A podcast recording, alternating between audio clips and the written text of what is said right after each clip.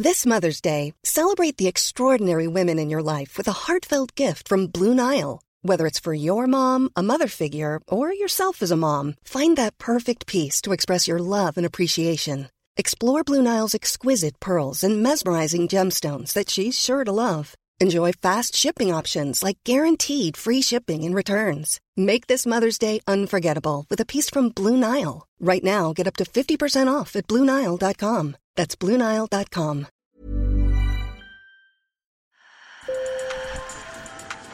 Bonjour. Hello. Hola. Marhaba.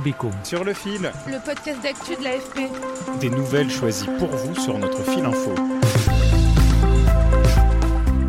Vous vous rappelez, pendant la pandémie, les avions avaient arrêté de sillonner le ciel.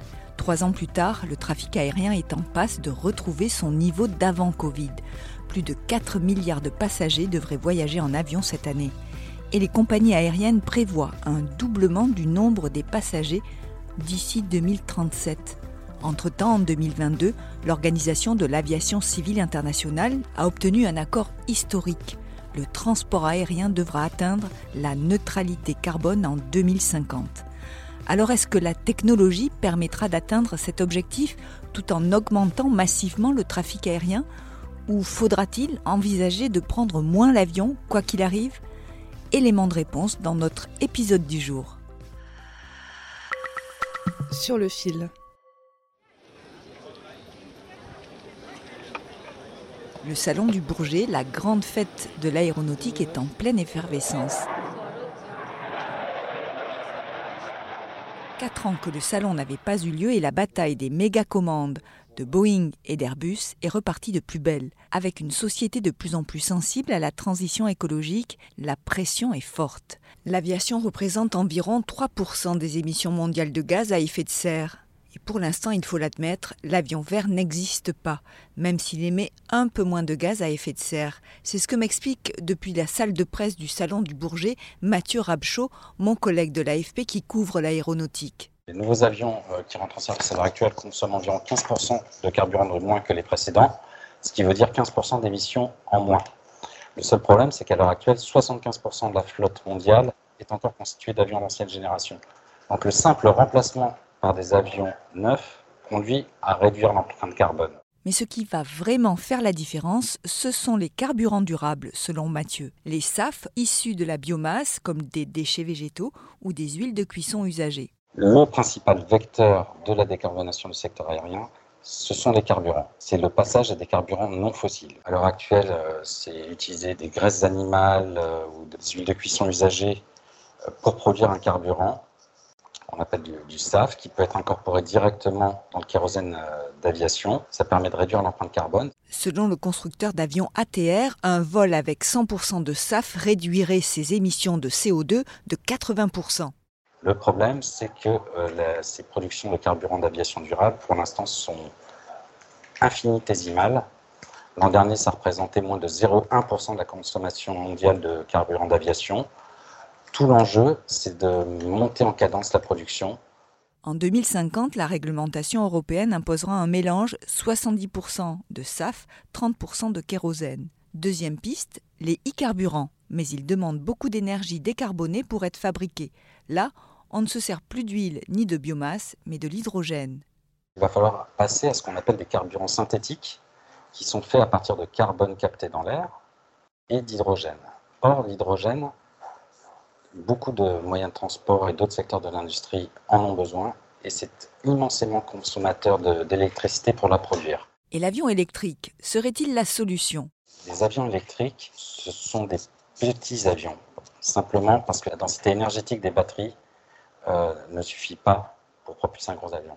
Le, poids des batteries nécessaires pour euh, propulser un A320 serait supérieur au, au poids de l'avion. Mais en revanche, pour des, des, avions de quelques places, ça a un sens. Et sur les avions plus gros, il y a des développements autour des piles à combustible qui permettent d'alimenter un moteur électrique d'appoint qui pourrait fournir l'énergie dans certaines phases de vol, c'est-à-dire lors du décollage où il faut beaucoup de puissance, qui fournirait donc cette énergie supplémentaire, donc ça permettrait de consommer moins de carburant et qui après se rechargera en vol. Donc ça serait plutôt une hybridation électrique de certains avions. La technologie a ses limites car ces inventions sont pour beaucoup en phase expérimentale. L'avion propre à ce stade, ça n'existe pas. Euh, si ça existe, ça ne sera pas avant de nombreuses années.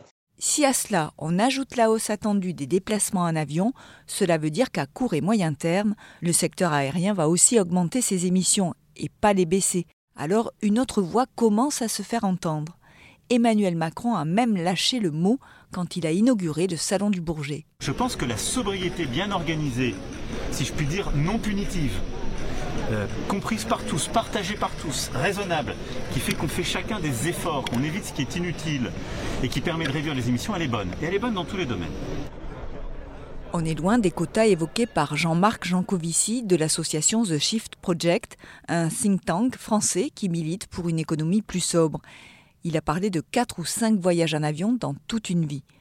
Pour Béatrice Jarige, chercheuse spécialiste des transports au sein de The Shift Project, même si on prend en compte les innovations technologiques, il faudra diminuer nos voyages, du moins ceux liés aux vacances, de 30%. Mais comment y arriver? Est-ce qu'il faudra rendre plus cher les billets d'avion?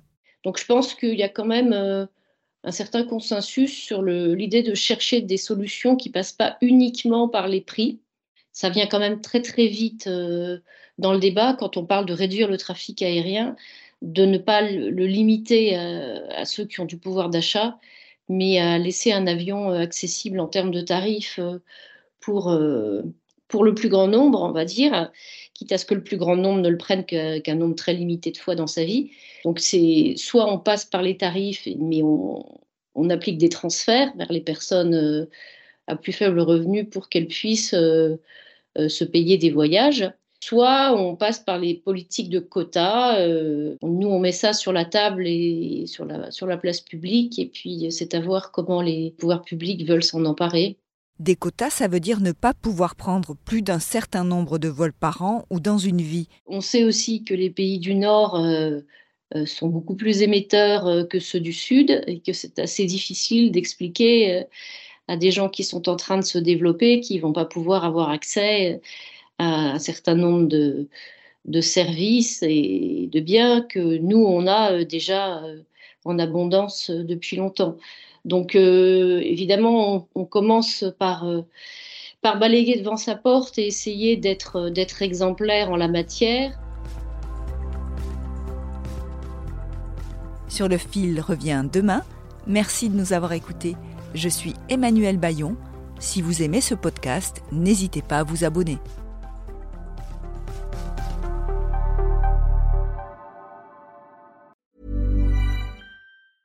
Mom deserves the best, and there's no better place to shop for Mother's Day than Whole Foods Market. They're your destination for unbeatable savings, from premium gifts to show-stopping flowers and irresistible desserts. Start by saving 33% with Prime on all body care and candles. Then get a 15-stem bunch of tulips for just $9.99 each with Prime. Round out Mom's menu with festive rosé, irresistible berry chantilly cake, and more special treats. Come celebrate Mother's Day at Whole Foods Market.